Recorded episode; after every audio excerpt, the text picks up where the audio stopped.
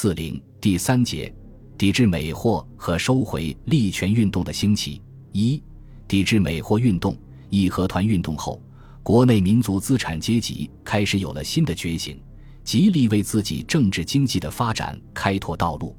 继巨额运动之后，一九零五年又掀起了以抵制美货为中心的反美爱国运动。从十九世纪中叶起。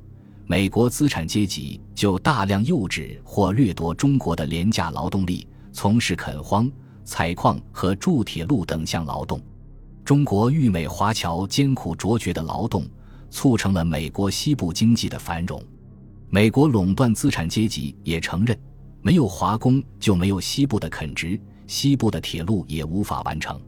然而，到八十年代初期，美国发生周期性的经济危机，工厂倒闭。工人失业，工人运动兴起，美国资产阶级为转移本国工人的斗争目标，不断制造排华事件。美国政府颁布的排华法案层出不穷，公开推行种族歧视政策，限制华工入境。一八九四年三月三十一日，美国政府和清政府签订了《现进来美华工保护与美华人条约》，把美国的排华合法化。使到美国去的华工受到极大的限制和种种非人的侮辱。这个条约明明是限禁中国人赴美，却假仁假义的以保护豫美华侨作为幌子。其实，豫美华侨的生命财产毫无保障。一九零零年，美国政府以宴意为名，把纽约华人住区烧光，使不少华人丧命，损失财产达二百六十多万元。因此。当一九零四年条约期满的时候，华侨报纸和国内报刊上都不断有要求废约和揭露美国虐待华侨的文字出现。檀香山《新中国报》刊登“拟抵制禁利”一文，首先倡议抵制美货。同时，美国有一百几十个地方的十多万华侨联名打电报给清政府外务部和中国驻美公使梁诚，要求废除迫害华侨的科约。在舆论的压力下，清政府指示梁诚与美国政府进行谈判，修改原条约。修改的原则是：可进下等之工，而上等之工不能进；可禁受美人雇佣之工，而自行制造之工不能进；可进未入美之工，而已经在美之工不能进。尽管清朝政府的改约条件很低，但是美国政府仍然拒绝接受。交涉几个月。毫无结果。一九零五年春，美国政府派新任驻华公使柔克义 （William W. Rockhill） 与清政府直接谈判，威胁清政府签订续约。消息传出，激起中国人民的义愤。一九零五年五月十日，上海总商会召开特别会议，讨论续约办法。会长曾著严厉斥责美国政府的排华政策，他提出以两个月为期。如果美国仍不允许改定条约而强迫续约，则将抵制美货。这个倡议得到全体商董一致赞成。随后，公益电稿以增铸的名义致电清政府外务部，与肯郡局画押，以身国权而保商利，并遍电各省商会或商务局，要求协力拒约，相借不用美货。会后。上海总商会与美国驻沪领事进行了多次谈判，均无结果。两个月后，美国政府仍然蛮横拒绝改约。七月二十二日，上海总商会召开第二次会议，要求各界一致行动。当场，铁业、机器业、洋布业、洋广五金业、面粉业、火油业、木业七个大行业工所的巨商签押，允认不进美货，不卖美货。会后签押者又有钟表、航运、裁缝、印刷、瓷器、纸张等七十多个行业。与此同时，各省会馆、学生、工人、戏剧艺人、妇女界等也纷纷集会演说，声讨美国虐待华工，并结成各种抵制美货团体，制定措施，采取行动。工人不装卸美国货，学生不到美国人办的学校读书，中国人不给美国人当翻译。车夫、厨师，各界人民同仇敌忾，一致表示不买美货。各学堂学生是运动的积极参加者。上海中国童子抵制美约会相约严守，所有文具衣物概不用美货。美国人所办学校的学生和教员纷纷离校，庆信书院、中西书院因此被迫停课。环球中国学生会为抵制美货，还召开了特别大会。会长李登辉愤怒指出，《原华工条约》是中美两国之间的不平等条约，必须废除，否则抵制美货到底。广东何建吾、吴简仁、李义轩，福建魏万侯。林森等相继登台演说。会后，吴简仁、李义轩游历杭州、宁波等地，计划联合各地剧约会，结成一个大团体。戏剧艺人汪笑农演出《苦旅行》一剧，取波兰王国故事，说明不爱国与无主权国民之痛苦，借以激发人们的爱国热情。北京京师大学堂学生接到上海商会通电，大动公愤。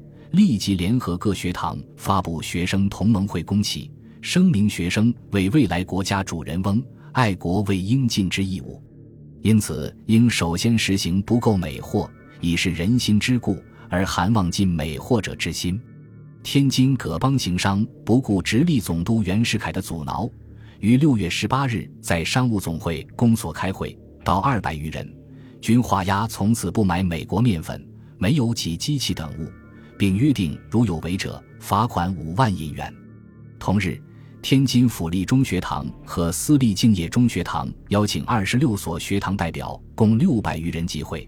一决每学堂共举一二人，分别召开演讲会，展开宣传，使抵制美货家喻户晓。湖南人民也积极支持上海商会的倡议。华兴会会员禹之模通过长沙商会发起召开全省深商学界抵制美货禁约会，到会数千人，一致以爱国为同胞应尽之义务。回后正式成立了抵制美货事务工作。广东省豫美华侨最多，人们对华工受虐待感受尤深，因此反美斗争比较其他省更为激烈，坚持时间最久。从五月中旬起。广东七十二行商和九大善堂连日集会，讨论抵制办法。至七月二十三日，广东抵制美货总公所召开成立大会，到会数万人。会议决定印发章程及美货图表，推举专员，吩咐各行业商店盖章签押，拒绝销售美货。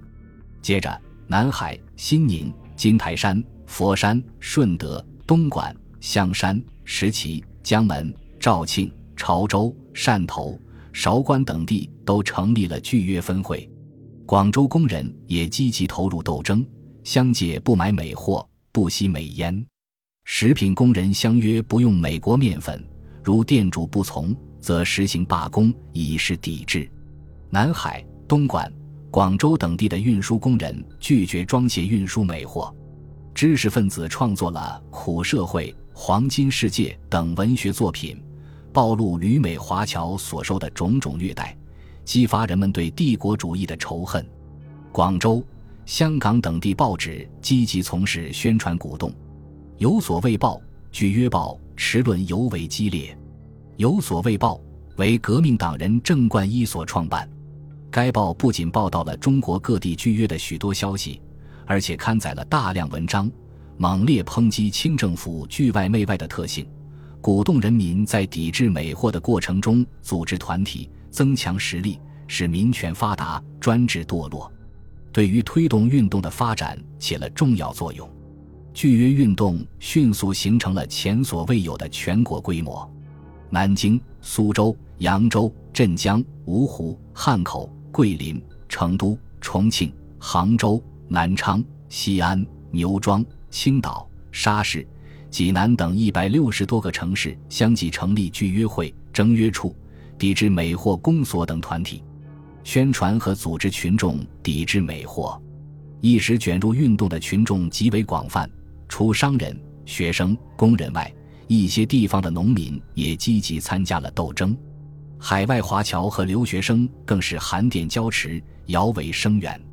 各地运动的主导力量是以商会为代表的民族资产阶级，他们宣传抵制美货有武力、可鼓民气、可结民力、可兴商业、可联络全国，为日后自治自立打下基础。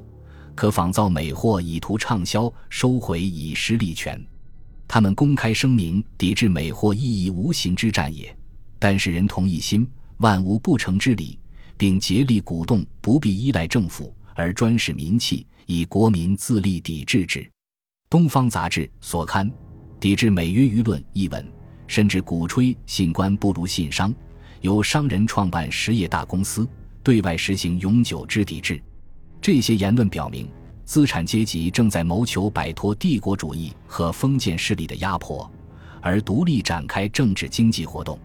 反美爱国运动展开后，美国政府屡次要求清政府加以镇压。运动一开始，美国驻华公使柔克义就奔走于京、津、沪各地，指挥美国领事，阴谋直接干涉破坏。在其控制的报纸上大肆宣传美国只禁华工入境。并非禁止商人、学生和游客，企图借以分化参加运动的群众。同时，柔克义又一再要挟清政府下令禁止抵制美货。在美国的压力下，清政府一面对柔克义解释说，各处中国商人反抗贵国之举，实系该商人等自由行动，非出自政府之右业。政府虽曾谆谆训诫，毫无效验。一面于八月二十一日发布上谕，说禁用美货有碍邦交，各级地方官应从严查究，以免隐患。各省督府遂竭力压制反美运动。直隶总督兼北洋大臣袁世凯禁止天津商会响应上海总商会的号召，不允许登载拒约消息的大公报发行，使北方各省抵制美货运动受到很大挫折。两广总督岑春轩甚至借故逮捕拒约会员马达臣、潘信明、夏仲民三人，以破坏广东省的运动。由于清政府的压迫，领导运动的资产阶级上层人物开始动摇、退缩。曾主发表了《留别天下同胞书》，于八月退出运动。原来卖美货商人和不卖美货商人之间，由于利害关系发生意见分歧。张俭。汤寿乾等出面调解，主张八月以前进口美货可以贴印花出售，得到卖美货商人的支持。这就使运动发生了分化。广州运动一开始就有人以争取合法化为借口，主张取消聚约会名称，以避禁聚等字。后来运动全面展开，一些大商人由于害怕群众扰乱了他们的文明抵制，对外妥协的倾向越来越为明显。甚至公然同意美国进攻布金商，这些事实表明，由于资产阶级在经济上同帝国主义有千丝万缕的联系，所以他们没有彻底反帝的勇气。